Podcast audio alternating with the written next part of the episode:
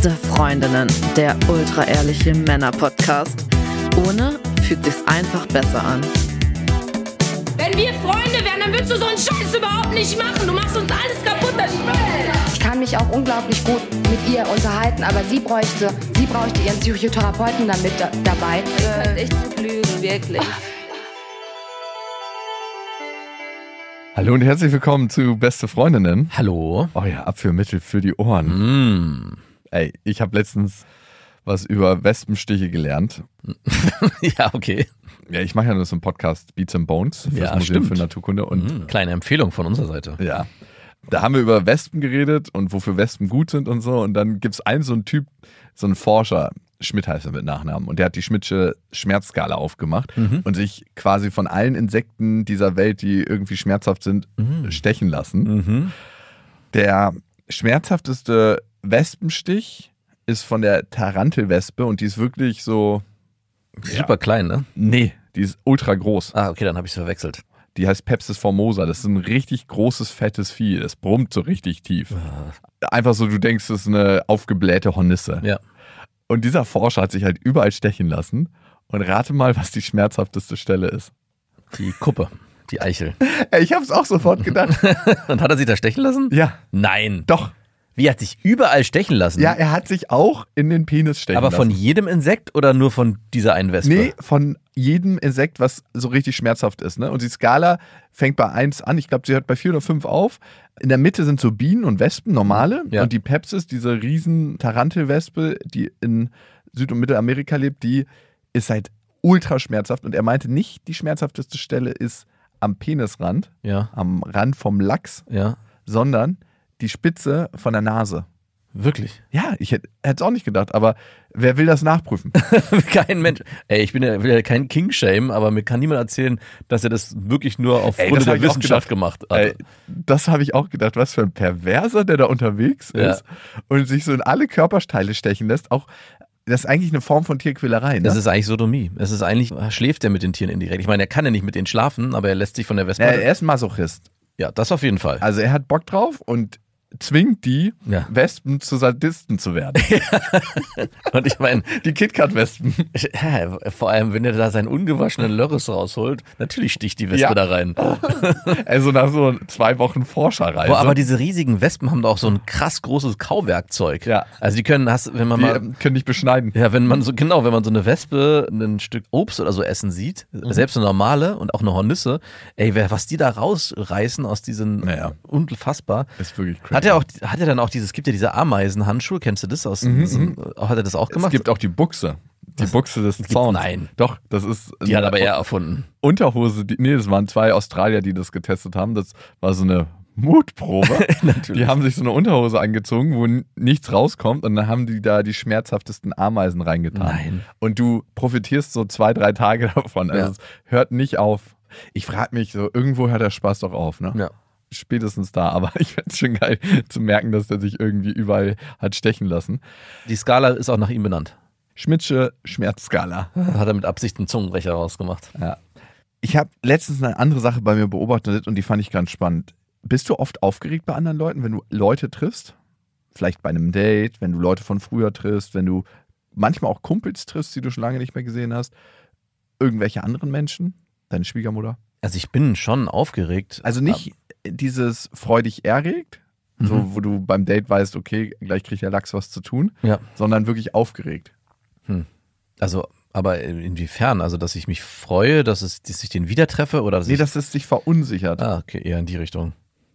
Ja und nein. So wie beim Vorstellungsgespräch. nee, hatte ich länger nicht mehr. Wann das letzte Mal?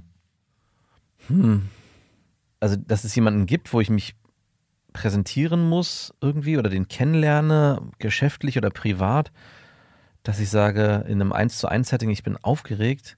Also eher so ein Unwohlsein, so ein Gefühl von, oh, ich möchte das nicht machen. Ich habe da nicht so richtig Lust drauf, aber nicht so, dass ich, also verunsichert, also ich bin oft verunsichert. Von daher kann ich jetzt nicht sagen, äh, es ist in der, in der Situation aufgetreten. Aber es gibt schon auch öfters Momente, wo ich so leicht verunsichert bin. Nicht so richtig, dass ich sage, oh Gott, es erschüttert mich in meinen Grundfesten. Nee, hatte ich länger nicht mehr. Ich hatte es letztens und habe das währenddessen gar nicht bemerkt. Ich habe mich mit meinem alten Chef, der war so vor 10, 15 Jahren mal gefühlt mein Chef, Ja. getroffen und wir haben einen Podcast nachverhandelt. Unseren. Ohne Nee. dass ich was davon weiß. Einen anderen. einen aus der Firma. Und ich habe dann mit ihm da so gesessen und wir haben erst so ein Smoothie getrunken und haben so geschnackt. Und ich habe mich dann einmal versprochen bei irgendeiner Sache, wo ich einen Wortdreher drin hatte und ge richtig gemerkt habe, dass ich mich geärgert habe darüber und dass ich so ganz minimal leicht, also wirklich so wie so ein Hauch Verunsicherung in mir habe. ja. Und da ging es nicht darum, irgendwie ein gutes Geschäft zu machen, sondern es ist diese alte Rolle, die ich mit Ah. ihm habe. Und das ist so krass, finde ich. Das haben wir auch manchmal mit unseren Eltern Ja. so auf eine ganz bestimmte Art und Weise. Doch, dann habe ich was für dich auch. Und ich habe mich gefragt, ob das so ist, dass ich immer das Gefühl habe, das sind spezielle Leute, die so sehr bewertend sind. Oder woher das kommt, dass ich mich so verunsichert fühle auf eine bestimmte Art. Ich glaube, es ist gerade, wenn du es beschreibst, dass es eher Altlasten sind. Also du hast ihn in einem anderen Kontext kennengelernt und warst wahrscheinlich auch mal unter ihm, also zumindest beruflich. meiner Flagge. Und dementsprechend ist es eine neue Konstellation, aber irgendwie sind diese Altlasten ja immer noch da. Ja, ja. Und ich hatte jetzt, wo du es so formulierst, auch was, aber auch auf beruflicher Ebene. Und zwar bin ich vor einem halben Jahr in meine alte Gruppe zurückgegangen. Da hat ein Ex-Kollege seinen Abschied gefeiert. Also der ist offiziell in Rente gegangen und hat in der Gruppe wurde dann mit den Jugendlichen, die dort wohnen, gefeiert, mit den Kollegen. Und ich wurde da auch eingeladen und war da auch. Bin da hingefahren und ich habe dann gemerkt, auf dem Weg dahin, gerade wo du es beschrieben hast, dass du dort unsicher geworden bist, weil es Altlasten sind, wie auch in mir diese Unruhe aufgetreten ist. Und ich konnte es gar nicht so richtig beschreiben, weil ich, das war zehn Jahre lang mein Arbeitsweg. Ich habe da eigentlich mehr oder weniger wirklich gelebt und gewohnt. Ich weiß, ich habe die auch manchmal besucht. Und als ich dann da ankam und dann auch die Leute dort gesehen habe, dann war echt der Höhepunkt erreicht, weil ich habe gemerkt, warum, weil ich, weil das mein altes Leben war. Und die Leute, die dort waren, noch in diesem alten Leben agiert, Verharrt. verharrt sind und noch agieren und noch Während ihr stehen geblieben seid, Ja. äh, war ich auf der Überholspur des Lebens. Macht's gut. Und ich habe gerade mal kurz die Ausfahrt genommen, um euch zu besuchen. Und ich bin da ja auch, ich bin nicht ganz sauber raus aus der ganzen Geschichte. Also ich bin schon sauber raus, aber ich weiß, dass Hä, es du so, hattest dich doch die letzten Monate krank gemeldet, oder? sowas nicht, aber ich habe mich halt schon sukzessive rausgezogen und dann ziemlich plötzlich weg. Also ich war jetzt nicht von Wie du dich damals aus unserer WG verpisst hast. Also, äh, ja, kann man so sagen. ja, aber übrigens, ich hab, habe jetzt eine neue Freundin, ja, weiß ich ja, aber ich ziehe auch mit der zusammen. Ah, okay. Ciao. Und wir haben gerade eine Doppelhaushälfte gekauft, okay? Nein, Und das wir wir wollen noch Kinder kriegen. Ja, viel Spaß, mach's gut. Ähm, Wäre es okay, wenn du den Monat noch zu Ende Miete zahlst? Nee, nee, ich bin schon weg. Miete habe ich noch gezahlt.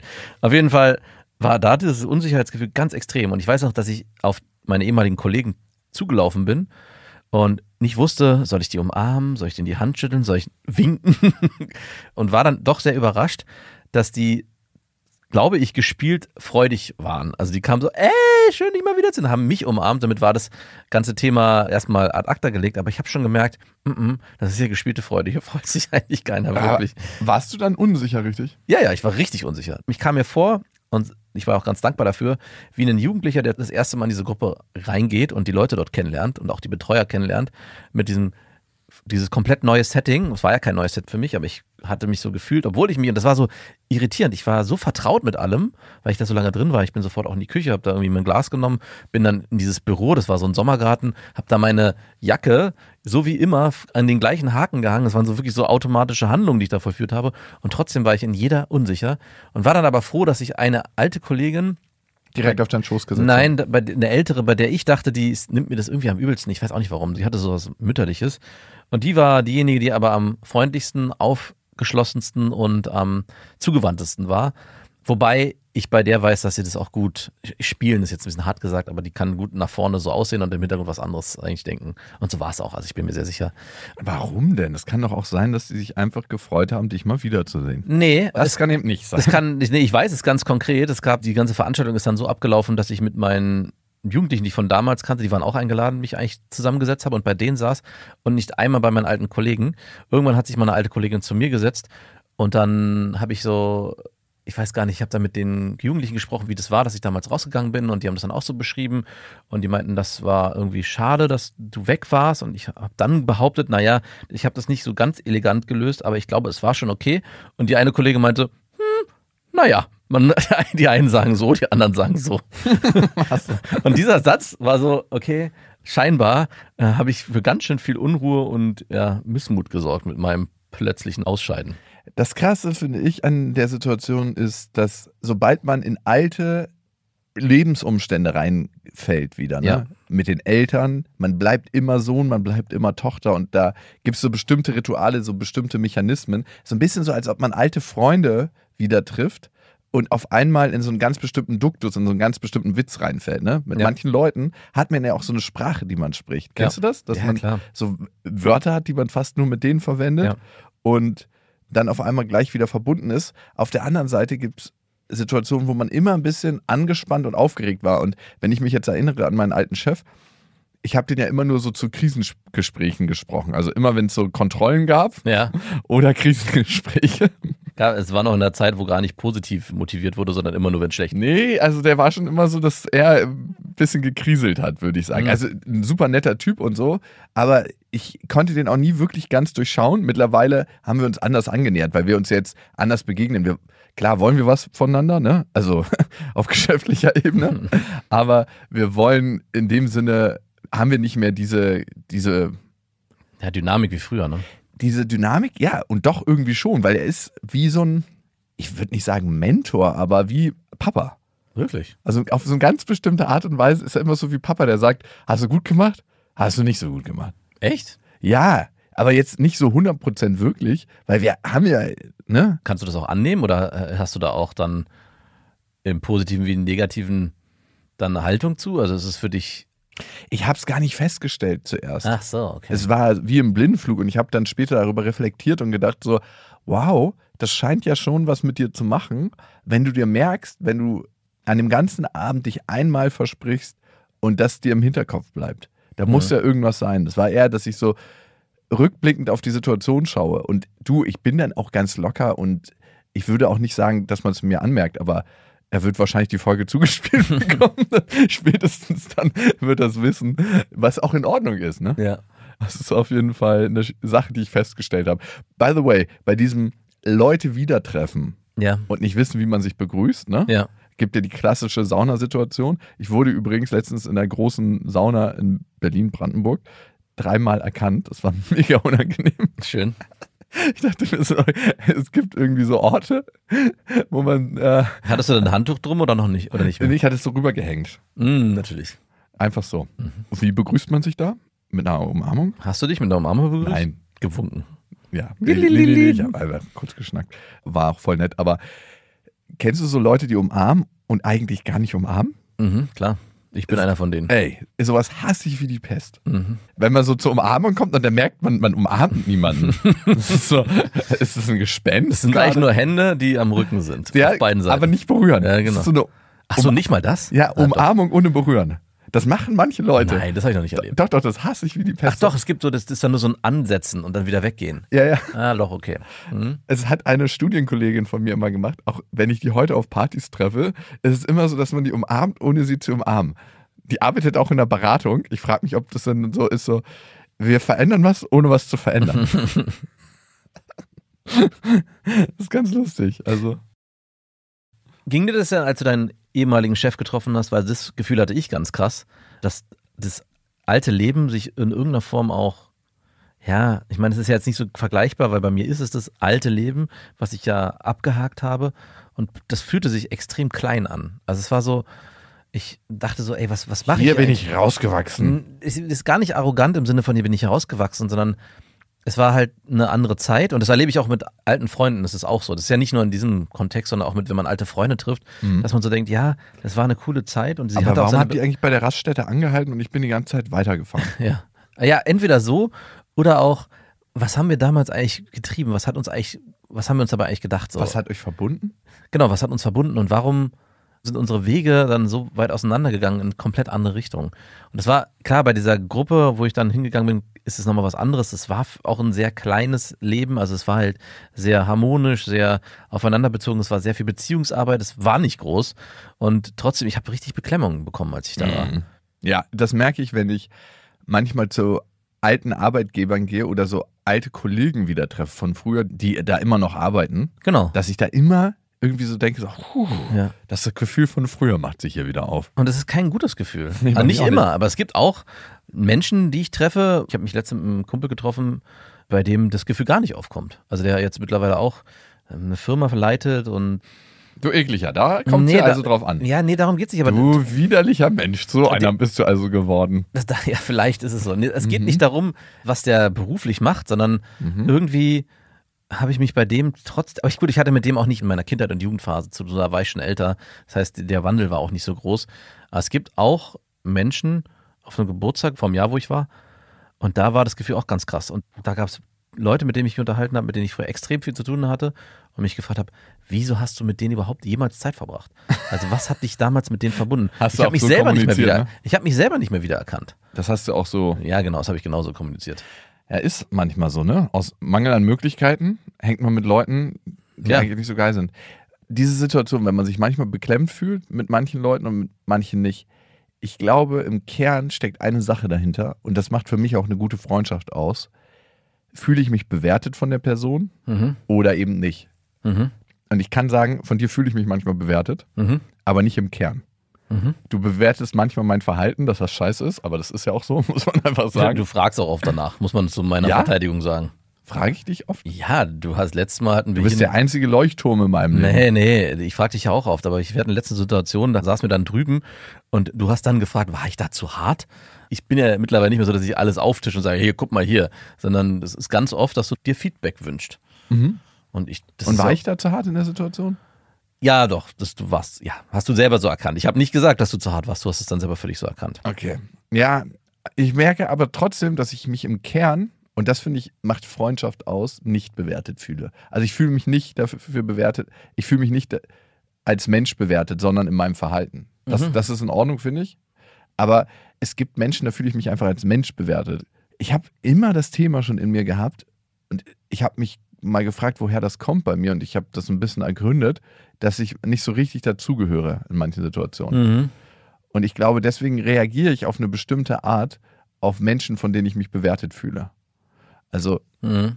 ich habe das für mich so erklärt, ne, als Kind von Zeugen Jehovas, da warst du immer Außenseiter irgendwie. Du warst derjenige, der keine Blutspenden gekriegt hat, der irgendwie keine Geburtstage gefeiert hat, kein Weihnachten, Ja. der immer so ein bisschen Outsider war und der eh nicht so sich zu Spieldates verabredet hat. Dann als Sohn von einer geschiedenen Mutter in der Straße, wo alle irgendwie ihre Autos und ihre Beziehungen gepflegt haben, da war ich auch Outsider und deswegen glaube ich, reagiere ich ganz komisch auf Menschen, von denen ich mich bewertet fühle. Und vielleicht fühle ich mich minimal noch bewertet von meinem ehemaligen Chef. Ja, das wollte ich gerade fragen. Weil ich meine, er hat mich auch früher bewertet für meine Leistung. Und vielleicht wird es auch heute noch passieren. Ja, weiß ich nicht. Also gibt es denn da einen, eine spürbare Ebene, wo ihr die Diskussion, über die es sich jetzt dreht, auch verlasst und so in das alte Muster zurück? Nein. Also zumindest im Scherz oder gar nicht? Das ist dann mal so ein Spruch, also, naja, eigentlich müsst, könnte ich dir ja sagen, wie es läuft, weil ich war ja damals dein Chef, hahaha. Nee, nee, ähm, nee, nee, ich habe einmal die Ebene verlassen, weil wir haben früher über andere Summen geredet als heute, so, okay. logischerweise. Mhm. Und dann meinte ich zu ihm so, du, wir müssen heute über andere Summen reden. Und er so, bleib mal bitte sachlich. Und ich so, ja, hast du recht. Das war ganz witzig eigentlich, weil er mich direkt erwischt hatte. Ich weil ich bin in das Gefühl von damals so ein bisschen reingefallen. Ja. Ja? Auch in der Situation, Ja. dass ich mich so ein bisschen innerlich darüber aufgeregt habe und so. Am Ende haben wir eine mega gute Lösung gefunden und es war alles super. Aber er hatte mich da auf jeden Fall erwischt. Also es ist auch gar, manchmal gar nicht so einfach. Das geht ja nicht nur um deinen ehemaligen Chef, sondern auch bei Freunden ist es so, aus den alten Mustern auszubrechen. Also wenn dich damals ein Freund so wahrgenommen hat, wie du damals warst und du hast ihn lange nicht getroffen oder triffst ihn nur immer alle Jubeljahre mal wieder, dann entsteht auf einmal eine Dynamik, wie sie damals auch vorher geherrscht hat. Ich kenne dich nur von früher. Genau. Und deswegen, also ich hatte auch da bei diesem Geburtstag genau die Situation, dass ich damals eher derjenige war, der sich was hat sagen lassen von dem. Ach, Der, wirklich? Ja, ja. Also das war eine Person, mit der ich immer so ein bisschen nicht angeeckt bin, aber immer wenn ich angeeckt bin, habe ich klein beigegeben. Mhm. Ja, das war dann so, ach, ich will jetzt keinen Streit, ja, dann machen wir es halt so. Und es gab jetzt an diesem Geburtstag keinen Streit oder keine Situation, wo wir aneinander geeckt sind, aber trotzdem war es so, dass er die ganze Zeit von sich geredet hat und so seine Dinge beschrieben hat, nicht einmal gefragt hat, wie es mir ging. Und ich habe mich dann auch zurückerinnert, hey, das ist genau die Dynamik, die wir damals hatten. Äh, Und wir sind mittlerweile 20 Jahre oder 15 Jahre älter, haben uns kaum gesehen. Und wieso bin ich wieder in dieser Dynamik Ach, drin? warst du dann an dem Ja. Abend mit dem in der Dynamik? Ich war auch wieder in so einer Dynamik, dass er eigentlich, wenn man von einem, von auf Augenhöhe reden, sprechen kann, war ich mit ihm nicht auf Augenhöhe, sondern er war ein bisschen so über mir. Und hat von, nicht von oben herab, das ist ein bisschen zu hart, aber ganz leicht hatte ich das Gefühl. Dicke Max gemacht. Ja. Und ich habe mich auch so gefragt, sag mal, was passiert denn hier eigentlich gerade? Ja, also warum? Ich bin ein gestandener Mann mit Familie und allem, was dazugehört. Warum bin Wer ich, bist du? warum bin ich in so einer, nee, nicht wer, ich habe ihn nicht abgewertet, aber warum, also ich habe mich auch gefragt, ist das jetzt wieder mein Thema oder warum ist er nicht reflektiert genug, mir anders zu begegnen, sondern wir bewegen, Hast du das angesprochen? nee, weil es mir auch nicht so wichtig war. Aber nenn mir mal ein Beispiel, wie sich das manifestiert hat, dass ich das besser verstehe. War er so, jo, und ich zeig dir mal die Welt und Genau, er war jemand, der immer die Lösung und hatte für alles und vieles erklären konnte. War er der Meinung und war auch der Meinung, er hätte immer recht mit allen möglichen Dingen. So, und dann ging es auch, glaube ich, um unsere Kinder und es ging um Erziehung und äh, weiß ich nicht, es war so, es war, ich kann es nicht genau da kann er benennen. dir ja gar nichts Ja, sagen. weil darum geht's. Es geht ja gar nicht darum, ob er mir was sagen kann oder, oder äh, ob ich ihm was sagen kann in diesbezüglich, sondern wir haben so, wie man es halt so macht, man so ausgetauscht, ja, wir, bla, ich habe zwei Kinder und die sind so und so alt und wir machen das so und so. Und die Sätze, die dann so kamen, ja, sorry. Und die Sätze, die dann so kamen, war, ja, nee, nee, wir machen das anders. Und ich, und es war alles, alles so erklärbärmäßig, so leicht von oben herab. Also ganz, Ein ganz unangenehmes Ja. Gespräch. und dachte, ich bin dann auch irgendwann so rausgegangen aus diesem Gespräch, dachte, was ist hier gerade passiert? Und, wa und warum habe ich mich eigentlich nicht behaupten können in diesem Gespräch? naja, er hat sich einfach verbal krass über dich gestellt Ja. und das machen manche Menschen. Genau. Und das ist einfach super unangenehm. Ja. Wirklich fucking unangenehm. Und anscheinend hat er darauf Bock und anscheinend hat er das auch nötig gehabt, ne? Aber genauso umgekehrt habe ich einen anderen getroffen auf dieser Veranstaltung, mit dem ich früher immer aneinander geraten bin und den auch ganz oft die Meinung gegeigt habe und mich mit wirklich mit dem auch gestritten habe und es war wirklich und der ist ganz kleinlaut angekommen und kam zu mir und meint, ich hatte gar kein Thema mehr mit dem. Wir waren du, ich muss hier kurz mal in meine alte Rolle schlüpfen. Wirklich, das hat er so gemacht. Er meinte so, ja, wir hatten ja früher ab und zu mal Auseinandersetzungen und ich weiß, ich habe mich auch nicht teilweise nicht korrekt verhalten und das tut mir auch irgendwie leid, aber vielleicht können wir jetzt irgendwie eine Ebene finden, wo wir mit nicht so, hey du, alles gut, ich, ich hege gar Hast du keinen dich noch immer? ich hasse dich noch immer. Nein, ich hätte natürlich sagen können, du bist mir eigentlich scheißegal, aber ich habe gesagt, du, alles gut, es ist, äh, ich hege keinen Groll. Ich begebe mich eben nicht über dich und rede von oben herab, sondern wir können ja gerne auf Augenhöhe kommunizieren. Ja. Es ist auch logisch, wenn man Leute von früher trifft, wenn man alte Leute trifft, dass man das letzte Bild von denen abgespeichert hat, weil man hat ja die Entwicklung nicht mitbekommen. Klar. Und ich fand es schon manchmal krass zu sehen in der Schule, wenn jemand zum Beispiel ein Jahr in Amerika war, Mhm. wenn die wiedergekommen sind, wie verändert die zum Teil waren. Was denn? Ich weiß, das ist nicht korrekt, aber ich hatte eine, eine Freundin, in die war ich krass verschossen und die ist dann ein Jahr nach Amerika gegangen und die kam anders wieder. Ich sag's mal so. Und ich dachte so, huch, meine, meine Liebe ist auf einmal verschwunden. Processed Food, sage ich nur. Processed Food, genau.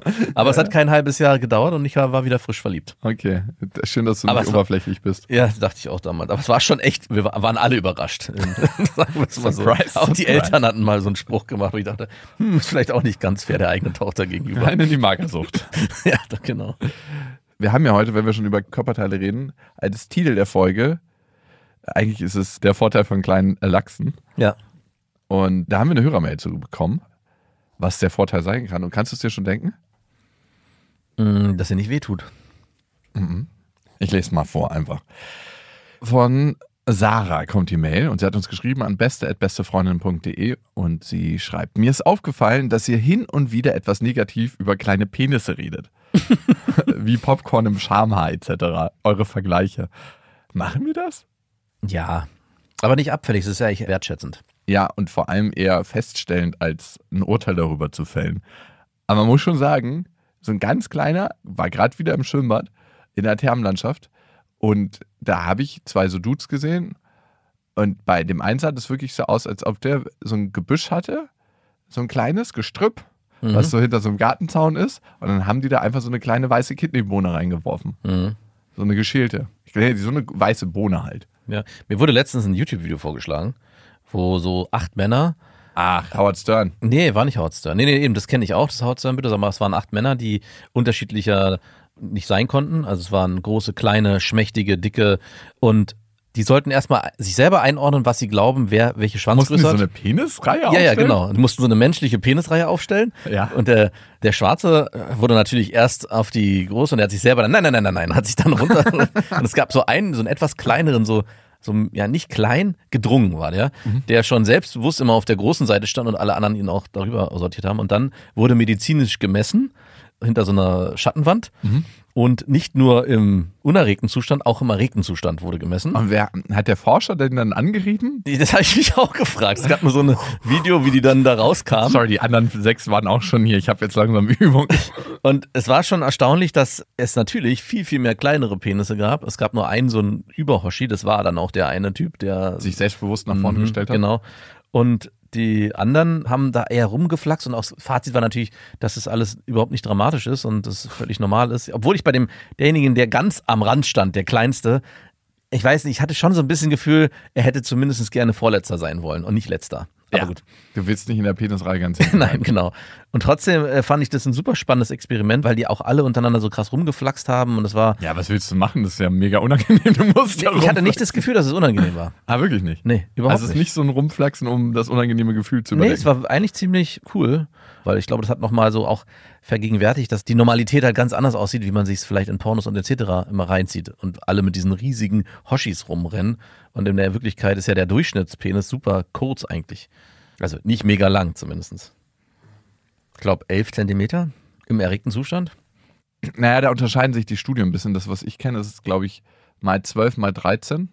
Aber sagen wir so 13. Das ist auf jeden Fall. Ja, wie groß ist das? Wenn man den irrigiert in die Hand nimmt, kann er gerade so über Wasser gucken. Aber macht er alles nichts, erfahren wir hier von Sarah. Weil es kommt anscheinend ja auf die Technik an. Also du warst ein bisschen falsch mit deiner Vermutung, weil es nicht wehtut, sondern Sarah schreibt. Ich habe auch schon diverse Erfahrungen mit der kleineren Größe gemacht und sogar einmal vor dem Sex die Aktion abgebrochen, da ich mich nicht darauf einlassen konnte. Die letzten Monate habe ich mich mit jemandem getroffen, der auch nicht unbedingt einen großen Penis hatte, aber gerade in der Reiterstellung konnte ich genau das spüren, was ich spüren wollte. Und es fühlte sich so gut an, dass ich auch einen Orgasmus bekam. Bei mir halt eher sehr, sehr selten der Fall. Gerade bei nicht so großen Exemplaren habe ich sogar das Gefühl, dass der G-Punkt viel mehr stimuliert werden kann. Bei größeren Exemplaren stößt der Penis ja Mm. teilweise an den Gebärmutterhals, was auch nicht unbedingt immer schön ist und sich sehr unangenehm anfühlt. Also kleinere Penisse haben durchaus Vorteile, zum Beispiel auch beim Oralsex, wenn du von einer Frau eingeblasen kriegst. Mhm. Machst du dir denn manchmal Sorgen, wenn die so röchelt? Also, und sie initiiert es? Also, du bist jetzt nicht so der, der am Hinterkopf schiebt und noch. Das ist ja dann selbst gewählt. Mache ich mir nicht so Sorgen. Machst du dir Sorgen? Ich habe immer das Gefühl, so, als ob jemand Wasser schluckt, ich kann mich überhaupt nicht entspannen dabei. Holst du dann schon deine Schwimmweste raus? Nein, ich bin- frag dann öfter mal nach. Ja, mir geht's gut. Es nervt die auch immer voll. Aber ich, ich kann mir nicht helfen. Ich bin auch jemand, der, wenn jemand gerade Essen gemacht hat und jemand kommt, dann frage ich halt dreimal nach, ob der wirklich auch nichts essen will. Hm, Okay. Also so eine richtige Oma, die nervt. Ja, es nervt, einem- ist auch sehr aufdringlich und nervig. die tausendmal nachfragt, ob es allen gut geht. Halt so auch beim Deep Throat. Okay, jetzt geht's weiter bei Sarah. Ich denke, dass Männer mit kleineren Penissen schon genug damit zu kämpfen haben. Selbstwert, Vergleich mit anderen etc. Ich fände es schön, wenn ihr das zukünftig nicht mehr so negativ behaftet und stattdessen die Vorteile nennt und auch darauf hinweist, dass es dann gegebenenfalls von Vorteil ist, wenn der Mann ansonsten weiß, was er macht. Hiermit meine ich den Oralverkehr und auch das Stimulieren der Vagina bzw. des Kitzlers. Sarah, danke für deine Nachricht, ist schön zu hören. Also freut uns. Und du, bin voll bei dir. Also Sie hat ja auch einen guten Punkt. Also, Punkt, haha. ähm, oh Gott. weil natürlich in dem Moment, wo der Lachs zu lang ist, kann es natürlich sein, dass die Stimulation gar nicht in der Form stattfinden kann, weil der immer an dem eigentlichen Punkt vorbei hämmert und in, in die Gebärmutterkanäle rein muss. Naja, nicht an, an den Rand, ich, Alter. ich übertreibe jetzt ein bisschen. ja, du drückst es auch anatomisch falsch aus. ich weiß. Du übertreibst nicht nur. Ich meine, es ist am Ende. Hallo, hier bin ich. Ich hol mal ein paar Eier raus. kratz, kratz. Aber haben wir, ich frage mich die ganze Zeit, ob wir wirklich Nein. abwertend und abfällig Überhaupt darüber nicht. gehen. Es, Aber es, Lust, es ist ja inkludierender Humor. Also ich meine, alle sind betroffen, alle werden mit einbezogen. Du, und ich finde es in Ordnung, wenn man sagt Gebüsch und da wird. Außerdem ist das Bild nicht von mir, das ist von meiner kleinen Schwester. Die meinte, sie sieht manchmal Männer, da sieht es so aus, als ob jemand ein Gestrüpp hat und dann wird da so ein kleiner Erdnussflip reingeworfen. Ich habe das Bild nur übernommen. Aber gut, ich habe es verbreitet. Damit Das bin ich stimmt. mitschuldig. Ja, ja, ich bin mitschuldig. Okay, guilty as charged. Wir hören damit auf. Vielleicht nicht. okay. Max, was würdest du tun, wenn dir der Style von deiner Freundin überhaupt nicht passt? Also, ich finde, man hat das manchmal bei Frauen, mit denen man sich datet und denkt sich so, ey, irgendwie finde ich, siehst du hübsch aus. Ja, bitte. Ganz viel passt, aber dein Style ist so merkwürdig, dass ich gar nicht drauf klarkomme. Also ich hatte das noch nicht so krass, dass ich bei einer Freundin oder Frau, bei, an der ich Interesse hatte, dass ich gesagt habe, es geht gar nicht. Sondern ich habe es eigentlich immer positiv bewertet. Also kommt ein bisschen drauf an. Also es gibt natürlich, wenn es in Richtung extrem langweilig und generisch geht, dann ja, aber eigentlich ist auch egal. Ich hatte bis jetzt noch nicht einmal eine Frau, wo ich gesagt habe, oh, der Style, der nervt mich so krass, ich würde mit der nicht irgendwie mehr wollen. Und wenn du mich bezüglich meiner Frau fragst, dann sage ich das. Also es gibt ganz oft Situationen. Ja? Ja, sie fragt mich auch ganz oft, hey, soll ich das anziehen oder soll ich das anziehen? Oder wie gefällt dir Am das? liebsten mag ich dich nackt. Natürlich sage ich das. Also wenn mir das was nicht gefällt, sage ich Du das siehst auch. in allem schön aus, aber an dem Teil beschissen. Aber ich sage ja auch, wenn ich was gut finde, also wenn ich was schön finde. Aber ich weiß auch nicht, Alle ich da- halbe Jahre mal. alle halbe Jahre mal. Und ich glaube, es ist auch ganz wichtig, aber ich fusche halt auch nicht rein und ich sage auch nicht, ich würde mir wünschen, dass du das und das anziehst, weil ich diesen Style an Frauen schön finde. Und ich weiß nicht so ein bisschen, ob das in die Richtung geht. Also sie hat sich ja für diesen Style entschieden, jetzt deine äh, Angebetete, mit der du dich gerade triffst, oder ich Hä? weiß nicht. Achso, ich Nein. dachte, es gäbe eine. Okay, sorry, habe ich es falsch verstanden. Nichts Aktuelles. Ach, okay, okay. Es gehört ja auch so ein bisschen dazu, das, das sein zu lassen und dann eher für sich zu entscheiden, na gut, scheinbar passen wir auch auf der Ebene nicht zusammen. Das darf doch auch sein. Also wir, ja, aber stell dir mal vor, du magst die ansonsten sehr gerne und dann. Ja, aber dann wird, glaube ich, geht das, dann passiert das nicht. Ich glaube, wenn du sie sehr ah, doch. Ja, dann bist du ein sehr oberflächlicher Mensch. Ja, dann bin ich ein sehr oberflächlicher Mensch. Und der Jupp, der wirklich, also es, ist- es ist wirklich so, dass du bei einer Frau es passieren kann, wenn du alles stimmt. Die sieht optisch gefällt sie dir super gut, also Gesicht, äh, du hast sie vielleicht auch nackt gesehen, nackt gefällt sie dir besonders wirklich gut. Die inneren Werte stimmen. Und dann ist der Style und dann ist du da, aber das geht nicht. Naja, das ist ja nicht so, dass ich mir denke, das geht überhaupt nicht. Ne? Aber es ist so, dass ich mir denke, es könnte ein bisschen anders sein. Und das würde aber dann dazu führen, im Nein, Zweifel. das führt nicht dazu, dass ich jetzt mit der Frau nicht schlafe. Hast du aber gerade so. Weil nackt hat, sie ja, nackt hat sie ja dann eh keinen Style mehr. Also, du hast nackt keinen Style. also genau. Was soll ich dagegen machen? Okay, der Jupp hat geschrieben, auch am beste at bestefreundinnen.de. Darum komme ich gerade drauf. Danke für den genialen Podcast, den ich seit über vier Jahren schon suchte. Ey, wir- Respekt. Wow, wirklich, wir sind wirklich aneinander gewachsen. Zum Thema. Es ist klar, dass man auch in einer Beziehung ein selbstständiger Mensch bleibt und nicht Sachen machen sollte, nur um dem anderen zu gefallen, wenn es einem selbst überhaupt nicht passt. Man sollte zum Beispiel seinen eigenen Kleidungsstil haben dürfen. Meine Freundin entwickelt schon seit längerem einen Stil, den ich eher unattraktiv finde. Klassisch Berlin, Hosen mit Schlag, viel Vlies und Hauptsache nichts passt wirklich zusammen. So würde ich ihn auch beschreiben. Sie weiß das von mir, auch wenn ich immer sage, dass sie das anziehen soll, was ihr eben gefällt. Jetzt hat sie sich zum wiederholten Mal ein Tattoo stechen lassen, das ich nicht genial finde. Nicht, dass ich was gegen Tattoos habe, äh, habe selber eins, aber sie sehen einfach billig aus und ich befürchte, dass es kein Ende nimmt und so weitergeht. Im Gegensatz zur Kleidung ist das auch noch irreversibel. Ich habe ihr auch gesagt, dass es ihre Entscheidung ist, aber sie nicht erwarten kann, dass ich das gut oder attraktiv finde. Wir sind schon ewig zusammen und haben Kinder, was das Ganze auch nicht einfacher macht mit Anziehung und so. Oh, krass. Wie sehr muss man den anderen sein Ding machen lassen, auch wenn der Partner für einen immer unattraktiver wird? Was meint ihr? Ey, du, by the way, billige Tattoos.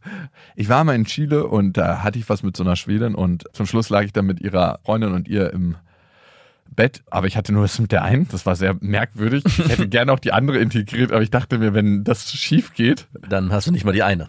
Ey, du kannst das ja nicht bringen, ne, wenn du mit beiden im Bett liegst und Aber mit der einen rummachst. Ja. Ja, wir waren in so einer Jugendherberge. Aber und du kannst die- doch die eine Hand so immer rüberlegen können. Oder mit meinem Po so nach hinten Ja. ausfahren soll, so in die Löffelchen Reverse-Stellung. Na, du musst es geschickt so machen, sie einzuladen Aha. in das Spiel, ohne dass du der aktive Part bist. Ja, wie soll ich das machen? Ja, mit dem Po, das war schon ganz gut. Ja, Dass der also Po so- immer so an dir, so hinten sich so bewegt. Nicht reiben, nur bewegt. Ah, okay. Und sie dann irgendwann das Gefühl hat, okay, ich darf, das ist meine Einladung. Vor allem die andere hätte es ja auch nicht gesehen, wenn ich so nach hinten gegriffen hätte und sie an mich rangezogen. Exakt. Gut, verpasste Chance, aber die andere hat nicht verpasst, sich ein richtig hässliches Tattoo stechen zu lassen. mit der ich was hatte, ne? Die, ich habe die dann die Nacht danach wieder gesehen und die meinte so, guck mal, was ich mir heute tagsüber stechen lassen habe. Und das war wirklich so mit, sah aus, als ob die sich einen Salamander mit einem scheiß Edding auf die, aufs Knie gemalt hätte. Also auf dem Oberschenkel. Es war einfach so ein hässlicher schwarzer Fleck. Es war wirklich. Und Hat sie selber auch so gesehen? Ich habe mich gefragt, wie viele waren bei der Entstehung besoffen? Also einmal muss sie besoffen gewesen sein, dass ich überhaupt diesen Salamander, es war auch so ein, so ein kleiner gedrungener Salamander, der eigentlich aussah wie eine Schildkröte. Also so, ein richtig hässliches Viech. Ja. Und der Tätowierer muss auch besoffen gewesen sein. Also es war einfach, ich meine, den hätte ich hier raufgemalt. Wahrscheinlich sogar besser. Und das war eine wirklich attraktive Frau. Und das hat sie einfach total entstellt, dieser blöde Salamander. Am Ende ist es auch scheißegal, natürlich, aber Ja. du gehst so auf eine Abendveranstaltung mit der Frau und die hat einen recht kurzen Rock an und dann guckt immer dieser scheiß Salamander ja. da raus. Das ist die Gefahr mit scheiß Tattoos.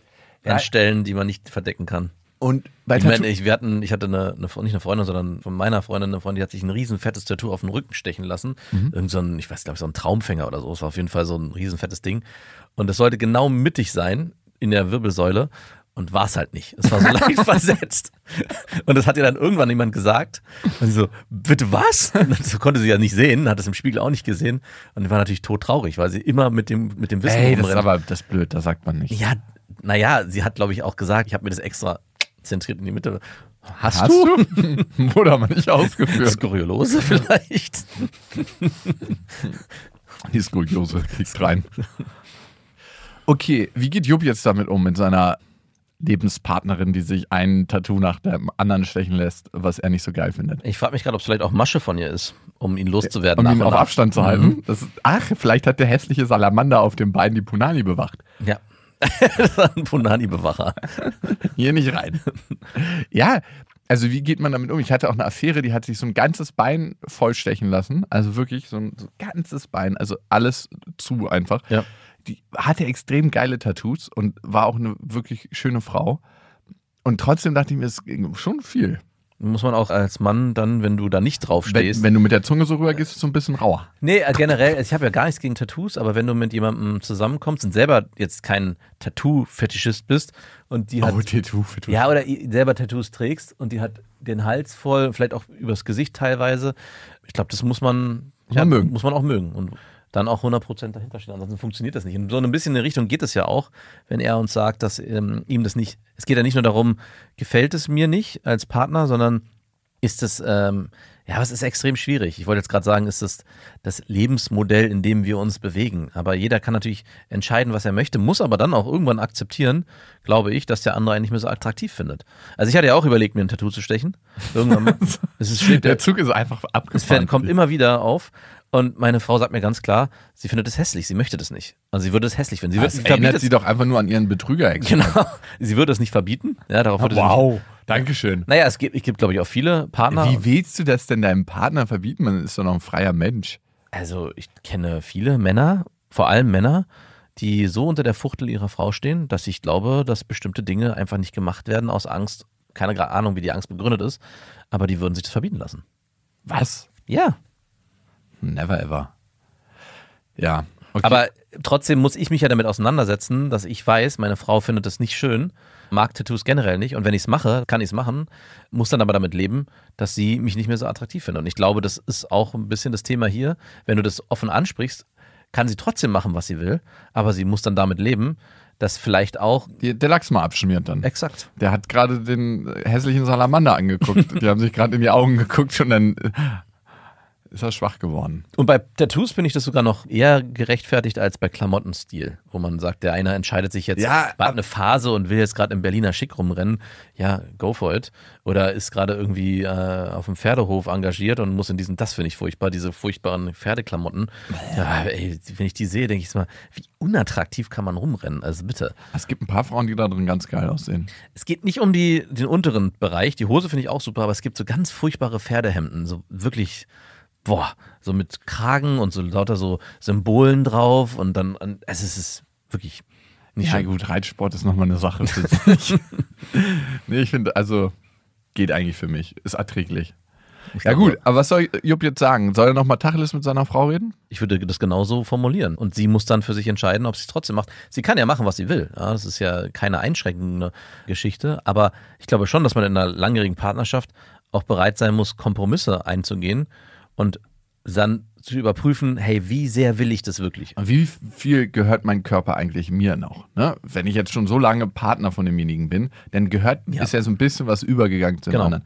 Ey, Er darf also auf jeden Fall zu 30 Prozent mindestens mitentscheiden. 30 Prozent der Fläche wird hier nicht tätowiert. Nicola muss frei bleiben. Gesicht claim ich, Punani. Ja, theoretisch könnte man sich wirklich Ich würde Flächen claimen, Ja, genau. die ähm, sie sich eh nicht hätte Vielleicht lässt man ver vertraglich auch aufsetzen, Ja. dass man so einen Pachtvertrag auf, äh, Ja. Also Jupp, das Ding ist immer, andere Menschen können wir nicht ändern, wir können nur uns selbst ändern. Ne? Das ist so eine alte Regel, aber die trifft immer zu. Das heißt, du kannst es kommunizieren und danach kannst du nur deine Haltung dazu verändern. Das heißt, du kannst vielleicht versuchen, und wenn das ihr Weg ist, zu sagen, hey, ja, sie macht sich die Tattoos, die ich sau hässlich finde, und sie läuft in den Berliner 90er-Jahres-Style Schlabberklamotten rum, aber ich sehe die, die und die und die andere Qualität in ihr.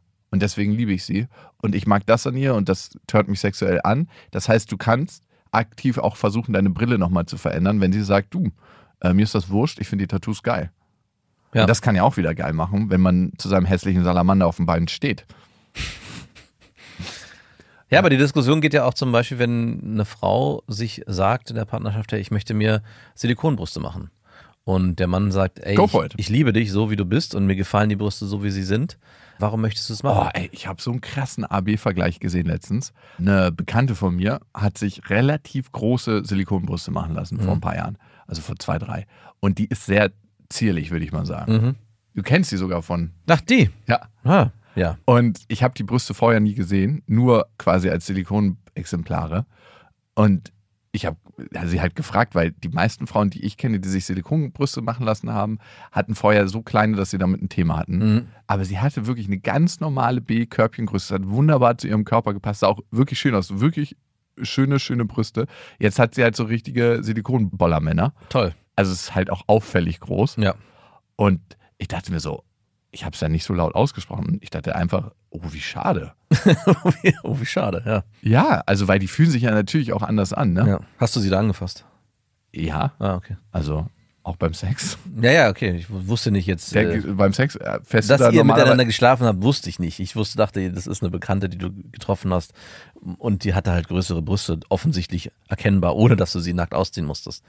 Und ihr habt darüber gesprochen. ist halt so eine Entscheidung, ne, die man für sich trifft und die muss jeder für sich selber. Genau, die, darauf wollte ich eben auch hinaus, wenn eine Frau sich sagt, in der Beziehung, in der Partnerschaft, hey, ich bin nicht happy damit, ich würde es gern verändern und mir Sillis einsetzen lassen, dann äh, kann natürlich auch der Mann in dem Moment sagen, hey, du gefällst mir so aber besser und wahrscheinlich finde ich dich dann nicht mehr so attraktiv. Und trotzdem bleibt es natürlich die Aber Entscheidung. mach ruhig. aber trotzdem bleibt das natürlich die Entscheidung der Frau. Man muss dann halt trotzdem damit leben, dass der andere einen dann nicht mehr so anziehend findet. Also das geht aber in beide Richtungen. Ne?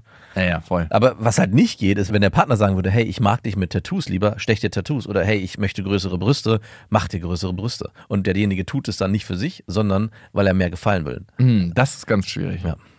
Ich hatte mal eine Freundin, eine Affäre, die stand auf Narben. Extrem auf Narben. Wirklich. Ja. Und sie Und hatte, du hast schon dich gefragt, wie kannst du ohne Motorrad einen schönen Unfall haben? Und sie hat auch in, als wir miteinander, wir hatten miteinander geschlafen, ich habe so eine Narbe hier oben. Am ja. Schlüsselbein. Genau, die ist auch nicht super toll, aber die war so, ist da wirklich voll drauf abgegangen. Ich so, hä? Und ich dachte dann wirklich, hm, was kann ich tun? Wirklich? Und das was für ein abstrakter Gedanke. Sie beschrieb mir dann aber noch von einem Ex-Freund, mit dem sie mal zusammen war, den sie sich auch wirklich nur aufgrund der vielen Namen, die er hatte, der hatte irgendwie mehrere Operationen, deswegen ist sie mit dem zusammengekommen. Da dachte ich, irgendwie schon schräg, dass ich auch so einen Gedanken auf einmal entwickelt habe, ist auch lange her. Also ich wollte mich jetzt nicht selbst verletzen, aber dachte so kurz so, ach schade, dass ich nicht mehr Narben habe. Und da sind wir wieder bei Bewertung, Verunsicherung und Anpassung. Mhm, absolut. Und das begleitet uns immer in jeder sozialen Interaktion. Wir sind nun mal soziale Wesen und eigentlich geht es ganz, ganz viel darum im Leben. Ne? In welcher Situation passen wir uns an? Was machen wir, was eigentlich nicht 100% unserem entspricht? Wie verändern wir uns für die Welt? Jeder Modestyle ist eigentlich eine Anpassung an die äußere Umwelt. Auch wenn alle immer sagen, ah nee, ich fühle mich so wahnsinnig individuell und es ist alles jetzt nur auf meinem Mist gewachsen. Und dann denkt man sich so, ja, warum stehst du gerade auf die 90er Jahre? Mhm. Weil alle gerade draufstehen. Ja. Was auch immer, ne? Also, ich finde, das ist einfach ein interessantes Phänomen und es ist ganz logisch und natürlich. Und trotzdem finde ich es spannend, das zu beobachten. Ja. Gut, Max, ich beobachte dich weiter mit dem Tattoo. Macht dir das? Mhm. Ich habe aber kein Motiv und habe auch keinen Ich Style, hätte der schon eine gefällt. Idee. Was denn? Weiß ich nicht, denke ich mir. Ja, du kannst mir einen Salamander auf, äh, auf Ey, Penis für wie malen. viel würdest du dir einen Salamander stechen lassen? Wie viel Geld du mir dafür geben musst, damit ich es machen lasse? Darf es ein schöner Salamander sein? Nee, ich würde lieber so einen Elefanten nehmen mit so Elefantenohren und so und als Den Rüssel guckt dann Nee, nackt. nein, gar kein Geld. How much? Nothing. Lass mir den Marsch auf meinem Elefanten. Da kann ich, brauche ich wenigstens dieses Kinderbuch nicht mehr. Gott, oh Gott. Bis dahin. Wir wünschen euch was. Das war Beste Freundinnen, eine Produktion von Auf die Ohren. Damit ist die Show beendet.